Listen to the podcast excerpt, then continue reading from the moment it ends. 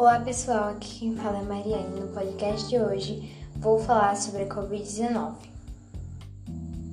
Usar máscara de proteção, manter os cuidados de higiene e evitar aglomerações são algumas prevenções básicas. A vacinação pode causar efeitos colaterais leves, como dor no local da injeção, dores musculares ou febre, mas eles passam rapidamente. Isso é resultado de imunização. E esse foi o podcast de hoje. Espero que tenham se informado.